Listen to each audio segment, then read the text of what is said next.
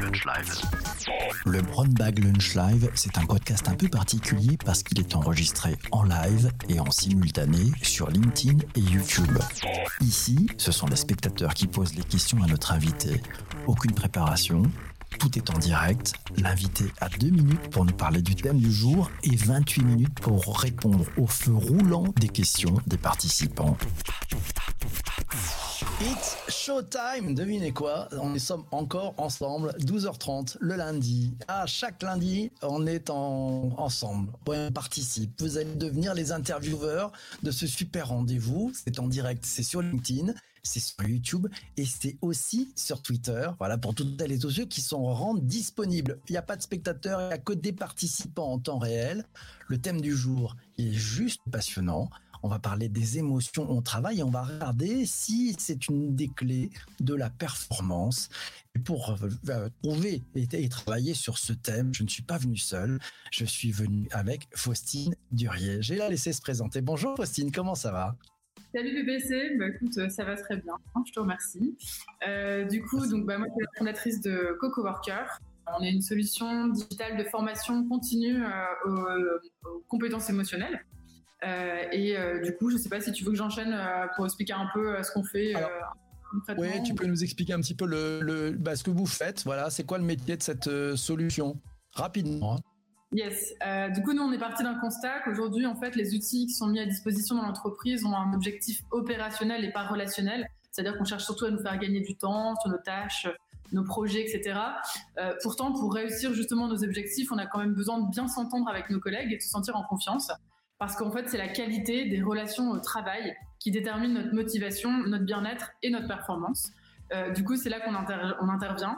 Donc avec CocoWorker, en fait, on, propose d'activer les émotions qui permettent de créer de l'attachement entre les personnes, à savoir euh, la, gratitude, l'admiration et la compassion.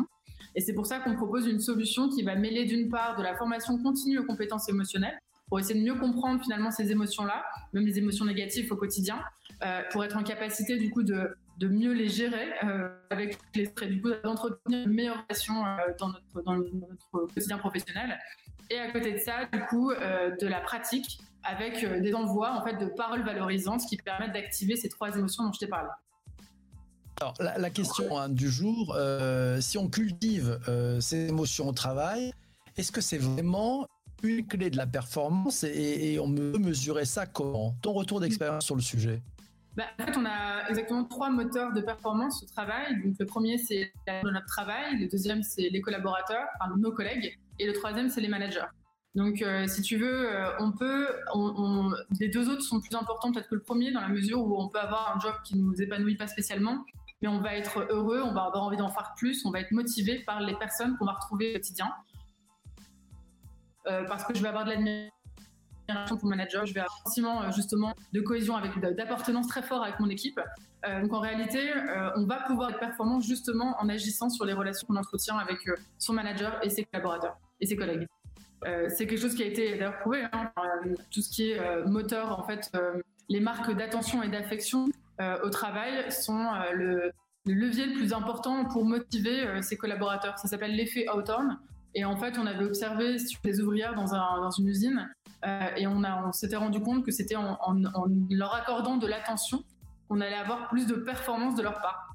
Donc c'est vraiment l'idée de bah, comment justement je vais travailler là-dessus l'attention et l'affection que j'ai envers euh, mes collaborateurs, mes collègues et mon manager, que je vais réussir à être plus performante, puisque de fait, je ne travaille pas seule. Hein. je, travaille avec euh, des clients, euh, des, partenaires, des, des, collègues. et donc, la, la, qualité de la relation est essentielle, en fait, pour ma performance et mon bien-être. Alors, c'est Christian qui, nous redemande sur les trois émotions que tu cherches à activer admiration, compassion, et le troisième, c'était gratitude, c'est ça? Gratitude. Et en fait, euh, très concrètement, ça se, enfin, nous sur la plateforme, du coup, ça se traduit par euh, des bravos pour développer l'admiration. La, euh, D'ailleurs, on le retrouve sur LinkedIn. des merci pour développer la gratitude et un soutien et des pardons pour développer la compassion au sein de l'équipe. Et en fait, ce qui va être intéressant, c'est que ce sont des émotions qui, qui lient, on va dire, qui, qui nous rapprochent au, dans, dans, notre vie professionnelle, alors que les, les émotions négatives vont nous délier. Euh, là, on dit souvent, bah voilà, un management ce qui apporte le plus de performance. Mais c'est compliqué parce qu'en réalité, la peur, ça nous isole. et par exemple, notre émotion négative, c'est l'envie qui va nous repousser les uns les autres. Alors que vraiment, ces trois émotions négatives, donc compassion, admiration et gratitude, quand elles sont pratiquées régulièrement, elles nous permettent de nous rapprocher, de nous sentir justement solidaires euh, et, attachés les uns aux autres. Petit commentaire tiens, de Patrice, je voudrais que tu rebondisses là-dessus. Compassion, admiration ne sont pas des émotions, mais des sentiments. Qu'est-ce que tu en penses? Bah, Je ne suis pas spécialement d'accord, dans la mesure où ça reste euh, une émotion. D'avoir euh, justement, j'éprouve de l'admiration envers quelqu'un. c'est une émotion absolument que je peux développer d'ailleurs et qu'on peut travailler au fil du temps. un sentiment, alors, je vous avoue, euh, on parle pas. Je peux avoir un sentiment à un moment donné, mais en tout cas, cette émotion-là, moi, je suis en capacité de la développer euh, euh, complètement. Donc, je suis pas. Alors, juste pour, rappel, nous, en fait, on travaille avec une personne qui, a bossé 10 ans sur le sujet des émotions, justement, qui a un expert en intelligence émotionnelle, qui saura certainement mieux être plus. plus, enfin, plus précis à mon avis sur cette question-là que nous, mais en tout cas, on a trouvé que son approche était absolument enfin, faisait complètement euh, accord avec euh, notre solution et, euh, notre, objectif hein, d'améliorer la collaboration, la, cohésion d'équipe et la motivation des salariés.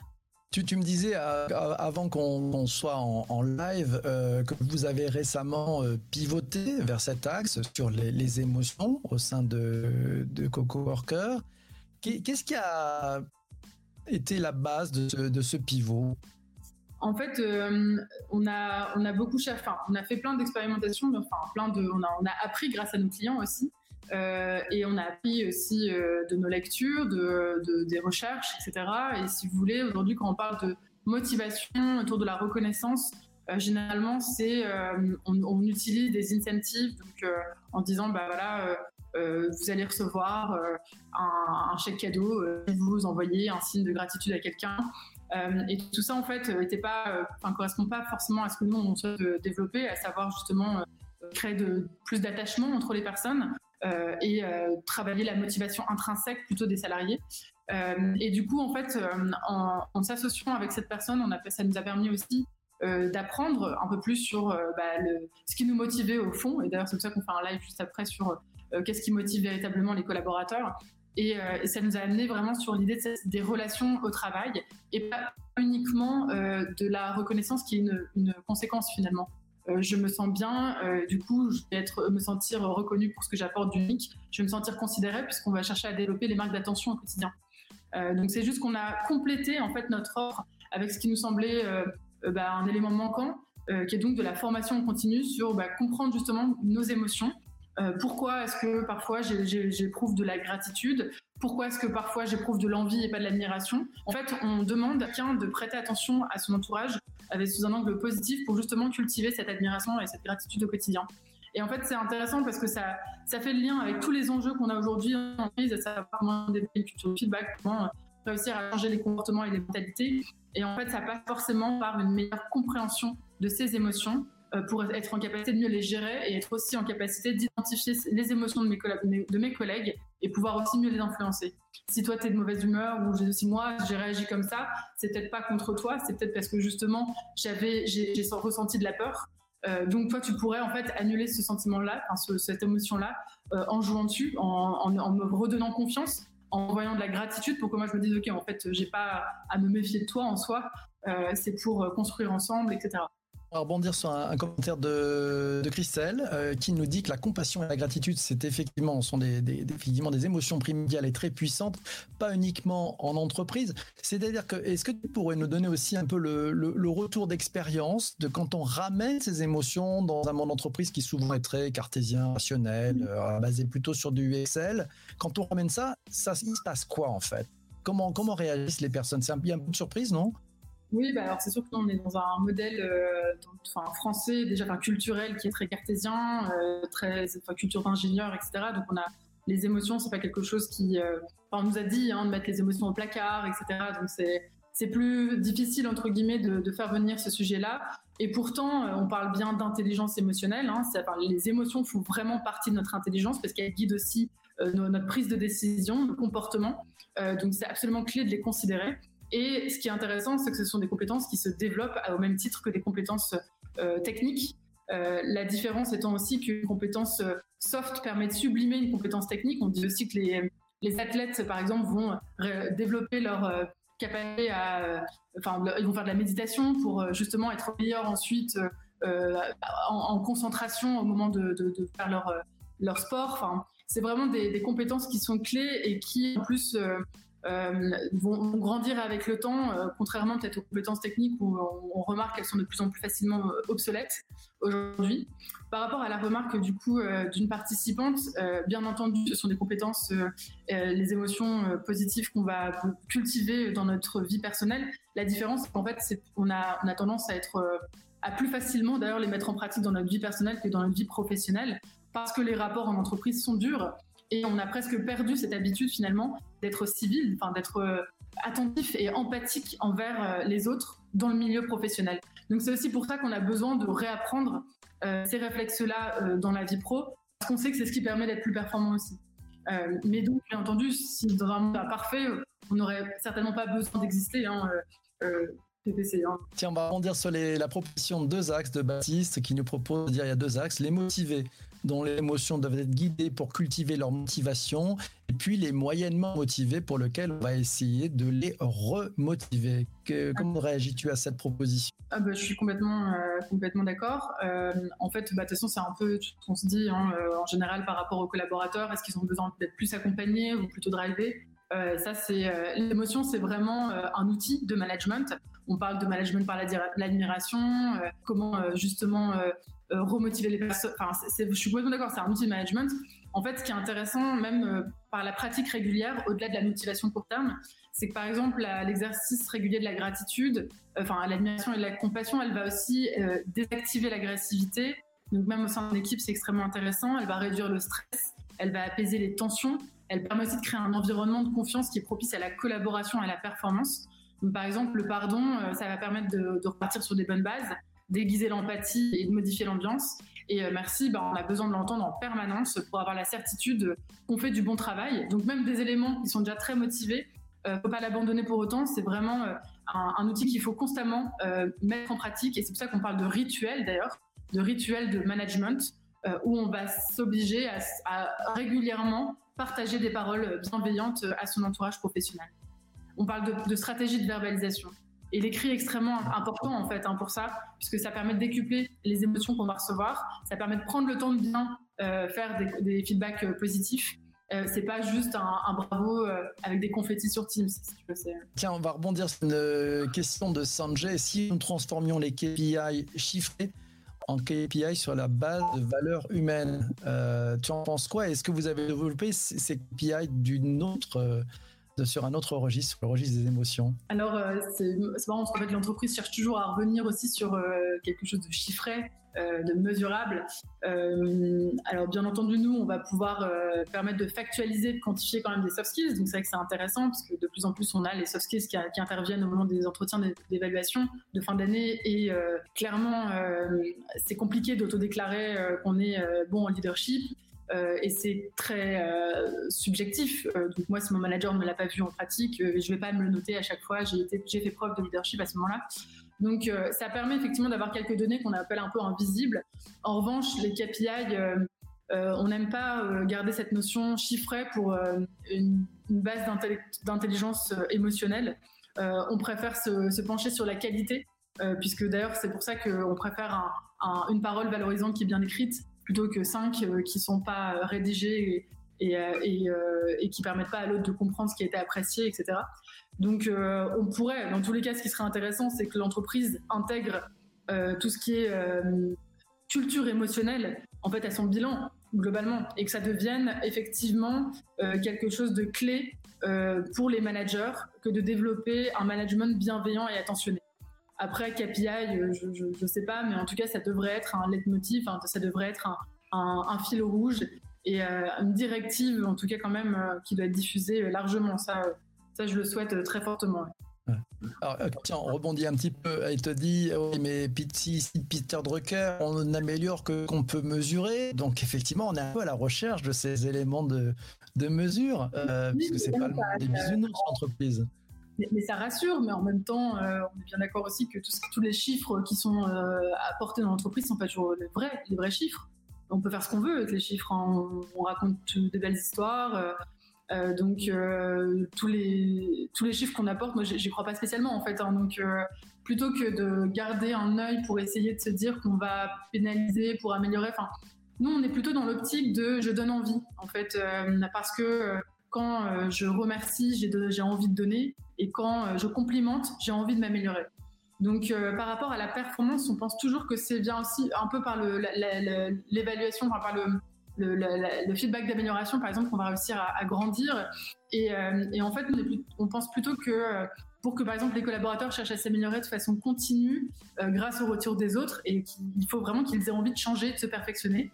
Et pour nous, pour avoir cette envie-là, il faut avoir de l'admiration continue euh, envers ses pairs et ses managers. Donc cultiver euh, l'admiration en demandant aux collaborateurs d'être attentifs aux qualités et aux talents autour d'eux, c'est pour nous le premier pas en fait pour permettre déjà cette culture du feedback et donc d'amélioration continue. Euh, donc c'est toujours cette idée, voilà, plus je donne, plus j'ai envie de donner, plus je complimente, plus j'ai envie de m'améliorer, plutôt que de rester encore sur des, chiffres qu'on peut manipuler très facilement et euh, qui vont devenir quelque chose d'un peu ennuyant et, que, les, managers, je pense, ont vraiment ras-le-bol de, faire beaucoup de reporting. C'est pas du tout ce qu'on cherche à créer. On veut plutôt créer des moments de convivialité de solidarité. Donc c'est peut-être à contre-courant, mais je pense que c'est plutôt aligné avec la démarche Ouais, ça, commence à monter ce type de, courant en fait. Euh, tiens, répond aux questions de Nicolas qui dit bah tiens, la, la, reconnaissance individuelle, on arrive toujours à la mettre en accord avec l'intérêt collectif? Euh, oui, et puis si, sinon, comment on peut faire pour euh, mettre ça en accord on peut, on peut, le faire. En tout cas, la reconnaissance individuelle, c'est qu'est-ce que j'ai apporté de clés qui a contribué au collectif. En fait, je pense qu'il faut toujours le remettre en lien avec la mission euh, de, l'entreprise. Euh, et derrière, en fait, la reconnaissance individuelle doit être euh, un message pour le collectif. C'est-à-dire que j'ai valorisé telle personne parce qu'elle a eu ce comportement que je souhaite promouvoir. Après, en tant que manager, il est aussi important d'avoir une parole valorisante pour tout le monde et de faire aussi attention à pas créer du coup de blanc parce que j'ai admiré une personne et pas l'autre. Donc, dans tous les cas, il faut effectivement que la reconnaissance individuelle soit alignée avec l'intérêt collectif. Et je trouvais ça étrange d'ailleurs que ce ne soit pas. Mais euh, en tout cas, on peut l'utiliser pour, euh, pour faire passer des messages collectivement. Parmi tes, clients, euh, comment, s'abordent ces problématiques quand ils viennent frapper à votre porte C'est pour vous dire, tiens, vous êtes les spécialistes de l'émotion et moi à remettre un peu d'émotion dans, la boîte ou voilà, ils vous demandent quoi? C'est quoi les missions exactement? Bah, par exemple, quand on a des transformations, et on sait, parce qu'on sait aussi que la plupart des, transformations d'entreprise ont échoué parce qu'elles ont sous-estimé la dimension humaine. Et euh, donc, si tu veux, nous, on va intervenir pour justement créer un état d'esprit, euh, favoriser en fait une ouverture au changement euh, et un peu recréer ce climat de confiance qui, est nécessaire pour justement aller vers le changement. Donc, on a un peu la brique de base, on va dire, qu'on met en place pour, pour permettre bah, d'accélérer ces projets-là de transfo. Euh, et derrière, ça nous permet aussi de former euh, à notre philosophie, hein, qui est donc d'avoir un management euh, de la personne, donc un management attentionné. Ça revient à dire qu'aujourd'hui, le manager, effectivement, on l'attend sur une dimension relationnelle. Ça devrait être 70% de son travail, de faire en sorte que son équipe s'entende bien pour qu'elle soit justement productive et ouverte au changement et ouverte sur les autres. Donc nous, on va accompagner en formant d'une part les managers et d'autre part les collaborateurs et en créant cette confiance-là grâce aux émotions positives qui se pratiquent régulièrement. Donc ça, c'est un premier cas de figure. Après, on a aussi le cas de figure de je souhaite euh, créer une culture du feedback, mais tu vois, ça revient à un changement, c'est pareil. Pour avoir une créer une nouvelle habitude, euh, bah, il faut que je me sente euh, bien avec mes collègues, il faut que j'ai envie d'apprendre d'eux. ensuite, on peut avoir des enjeux de cohésion d'équipe, de travail à distance, tu vois, comment maintenir le lien social. Derrière, en fait, c'est toujours cette brique de confiance, de cohésion d'équipe et de solidarité. Et en fait, tu vois, on adresse plein plein de sujets derrière ça, hein, managériaux, RH euh, euh, et, de transport surtout. Qu'est-ce que tu as eu comme, euh, comme changement bah, depuis premier confinement, deuxième confinement Tu, tu as, as, vu les, choses changer dans, dans les questions qu'on te pose, dans les missions que, que vous mettez en place avec vos, vos, clients, avec les collaborateurs aussi de, de vos clients? Qu'est-ce que tu as vu comme changement bah, clairement, on sent qu'il y a une réceptivité bien plus forte à notre sujet. Si tu veux, la, je, pense que les personnes qui étaient un peu réticentes à tout, ce qui est autour de, l'humain et euh, de la bienveillance euh, et euh, du bien-être des salariés, aujourd'hui, il y a eu un vrai switch parce que clairement, on l'a tous vécu aussi personnellement. Ça a été dur et on s'est aussi tous rendu compte qu'effectivement, ce qui nous faisait vibrer, c'était les autres. et donc ne pas revenir physiquement au travail, c'est aussi ne pas retrouver mes collègues. Et, et donc c'est dur. Donc, euh, on a plus d'écoute, je pense, euh, enfin, je, trouve en tout cas, de la part des dirigeants et des RH sur ce sujet-là. Après, c'est toujours, euh, il faut réussir à, faire en sorte que l'entreprise ait le bon niveau d'ambition. on ne va pas régler un problème de fond en deux jours de formation à la confiance ou à l'intelligence émotionnelle. C'est quelque chose qui forcément demande du temps et un certain investissement de la part de l'entreprise enfin, je parle investissement en termes de temps. On peut pas me dire, ah bah tiens, euh, il y a une perte de lien social dans mon équipe, qu'est-ce que tu peux mettre en place là euh, euh, en deux semaines pour régler le problème?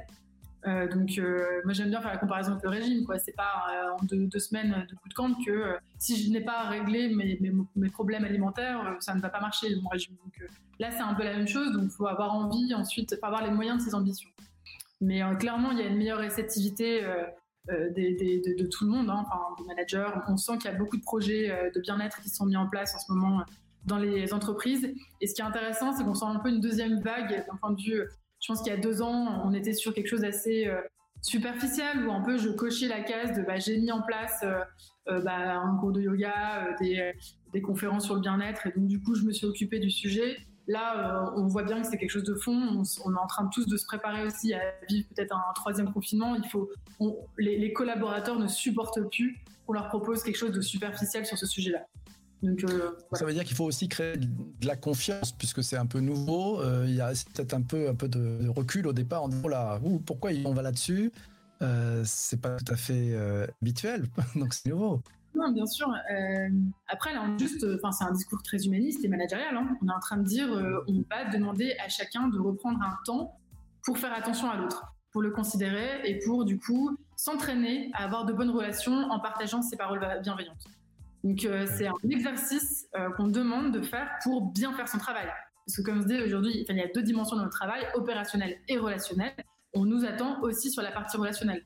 Donc, si tu veux, PPC, envoyer euh, un bravo, un merci, c'est pas juste envoyer un bravo, merci, c'est aussi faire ton travail, d'entretenir des bonnes relations avec ton entourage professionnel. On prend une question de David. Euh, comment maintenir la cohérence d'équipe en période de confinement individuel anxiogène Allez, c'est quoi ton, ton, truc là? On, s'y prend comment Même si ça demande du temps? Comment on maintient la, cohérence d'équipe bah, En fait, c'est surcommuniquer. Et en fait, euh, vraiment, l'importance du. puisque certaines personnes peuvent arriver en retard, etc. Euh, le, fait de verbaliser, c'est hyper important euh, pour chacun, euh, pour clarifier les missions, les objectifs de chacun, mais aussi se, se, avoir une perte d'informations par rapport à ton sujet de la cohérence. Enfin, j'invente rien, hein, mais c'est, je pense qu'il faut créer de nouveaux rituels peut-être autour de l'écrit à ce niveau-là et créer de nouveaux rituels de partage d'équipe euh, puisque en fait, pour créer cette confiance-là, cette solidarité, le fait de se sentir mieux ensemble, d'avoir envie de continuer, hein, d'inclure tout le monde dans une équipe, euh, il faut avoir ces moments où on se retrouve régulièrement. Euh, ça peut être des rituels de partage. Nous, on va le proposer pour l'échange de, paroles valorisantes. Un de nos clients faisait régulièrement des, des points gratitude où chacun s'exprimait à tour de rôle ça, peut paraître bizarre, hein, mais en fait, sincèrement, ça apporte quelque chose. Nous, euh, tous les matins à 9h30, on a notre réunion d'équipe. À 12h30, on a notre café euh, informel. En fait, on se force à des fois, parfois il y a des blancs, mais c'est important, c'est un moment qui nous rassemble, et c'est là qu'on va penser à des choses qu'on a peut-être oublié de faire dans des moments purement opérationnels. Donc c'est vraiment, pour moi, euh, reconsidérer la dimension relationnelle, même à distance, en s'obligeant à faire ces moments, ces rendez-vous individuels et collectifs. Allez, question de Christian. Est-ce que tu peux nous donner des quick wins sur les différentes émotions euh, visées pour pouvoir progresser? Bah, par exemple, euh, un exercice qu'on propose dans nos vidéos euh, par notre expert, c'est de se dire, OK, réfléchir à une relation qui, qui ne va pas bien, enfin, qui, qui est conflictuelle peut-être, avec une personne de son entourage professionnel, et d'essayer de réfléchir en amont sur pourquoi peut-être, pourquoi il y, a, cette relation euh, cette, relation qui est mauvaise. On va dire, est-ce que c'est moi? Est-ce que euh, quelle serait, pourquoi est-ce qu'elle réagit comme ça cette personne? C'est un peu ce que je disais au début avec PPC. Est-ce que si je changeais ça chez moi, il y aurait un impact? Essayez en fait un peu. Euh, bon bah je vais lui dire merci, je vais la valoriser à un moment donné parce que peut-être qu'elle se sent en danger par rapport à moi. je vais faire ça et en fait d'essayer de, régler en fait une, une relation qui est pas qui est pas terrible en voilà en proposant des des émotions positives en fait tout simplement. Question de Christelle, comment gérez-vous les émotions négatives et les environnements et comportements toxiques qui sont à l'origine de certaines émotions négatives, d'isolement social et de mal-être Comment on gère les émotions négatives? Bah Justement en les annulant avec des émotions positives. Euh, en fait, euh, ce que je disais, c'est ce qui est la, peur, elle va isoler, euh, l'envie, elle repousse. En fait, on sait qu'en ajoutant du coup de la gratitude, de l'admiration et de la compassion, on permet de rapprocher, de relier.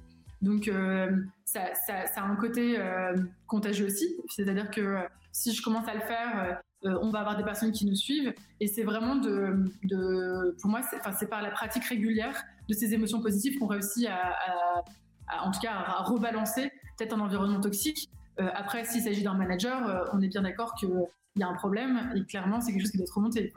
si vous voulez, il y a, je pense, des comportements qui ne sont pas exemplaires et des structures qu'il faut absolument euh, remonter. Euh, sinon, c'est, ça, peut être, ça peut être terrible. André qui nous dit s'il se forcer à développer du lien, c'est pas forcément bon signe en ce qui concerne la culture d'entreprise. Mais enfin, bon, ça veut dire qu'on commence à se soigner un peu, non C'est ça? Non, oui, c'est pas, c'est, c'est, pas forcément bon signe, bah, peut-être, mais en fait, faut, c'est, c'est, pas, c'est pas bien, pas bien. Enfin, c'est-à-dire que c'est ce qu'on, ce qu'on disait, c'est, quelque chose qu'il faut s'entretenir. On a l'habitude d'entretenir nos compétences euh, techniques euh, il faut vraiment le voir comme des compétences euh, attendues aussi dans le milieu professionnel.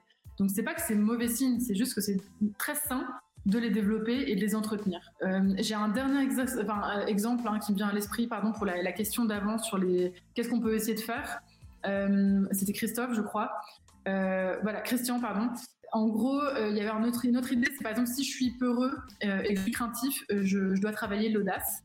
Euh, et je pourrais me dire, par exemple, qu'un jour par semaine, je vais travailler cette émotion en parlant à une personne que je suis. Donc, c'est se donner un peu des défis comme ça, mais en commençant à agir euh, sur soi-même, parce que c'est là où on peut agir directement. Une question de Vincent. Euh, le distanciel ajoute de l'interprétation sur des écrits. Quel conseil proposes-tu pour pallier ce problème? Ah bah, je pense qu'effectivement, si on le fait, on faut en parler. Hein. C'est-à-dire que dans les réunions, te dire est-ce que tu as bien voulu dire ça? La reformulation, c'est le meilleur. Hein.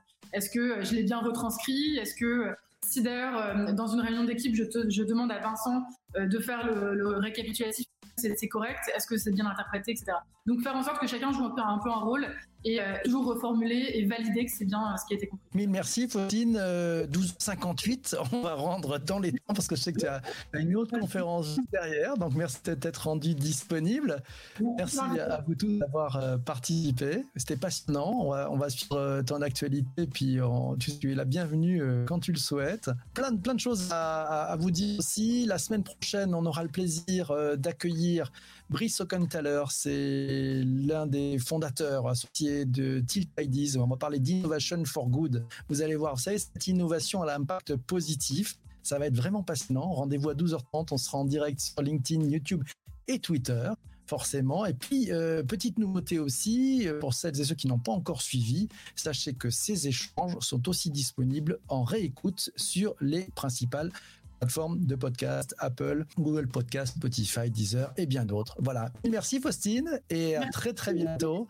Euh, merci à vous tous d'avoir participé. Merci. Et puis n'hésitez pas, vous pouvez mettre aussi un rôti dans ce voilà dans ce dans ce live dans le flux. Si vous avez vraiment aimé vous mettez 5 points minimum. Voilà.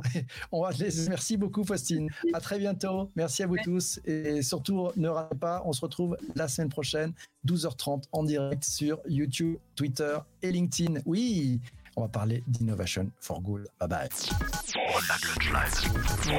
Pour ne rater aucun des prochains épisodes du Brown Bag Lunch Live, le plus simple est de t'abonner sur ta plateforme de podcast préférée. Et si le cœur t'en dit, rendez-vous sur YouTube ou LinkedIn en live pour participer en direct aux prochaines interviews.